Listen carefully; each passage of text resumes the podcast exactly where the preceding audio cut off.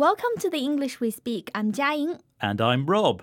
We have a phrase that's often used in business. We say it when someone suggests a plan or makes an offer for other people to consider. We say the suggestion or plan is on the table. On the table. So, is this about putting something onto a table? Possibly, yes. That's the literal meaning, but the phrase is usually used metaphorically. I see. So, it's about information being made available to consider, so a decision can be made. Well, not so fast, Jiaying. When something is on the table, it is considered and discussed before a decision is made. It can be negotiated. For example, if you're looking for a new job, an employer might put a job offer on the table for you to consider. Let's hear some more examples.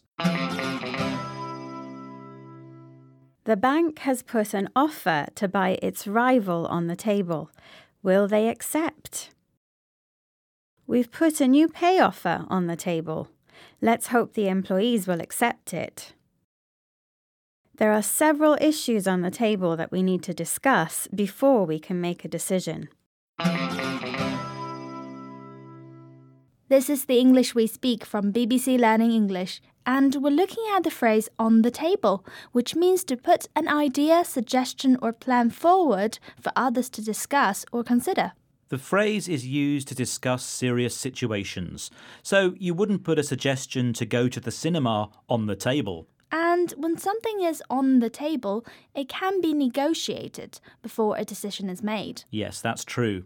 So, if an offer of a great job with a good pension, good pay, and free tea and coffee was on the table, would you take it? Mm, would I be working with you? Well, of course. Let me think about it. Bye for now. Bye.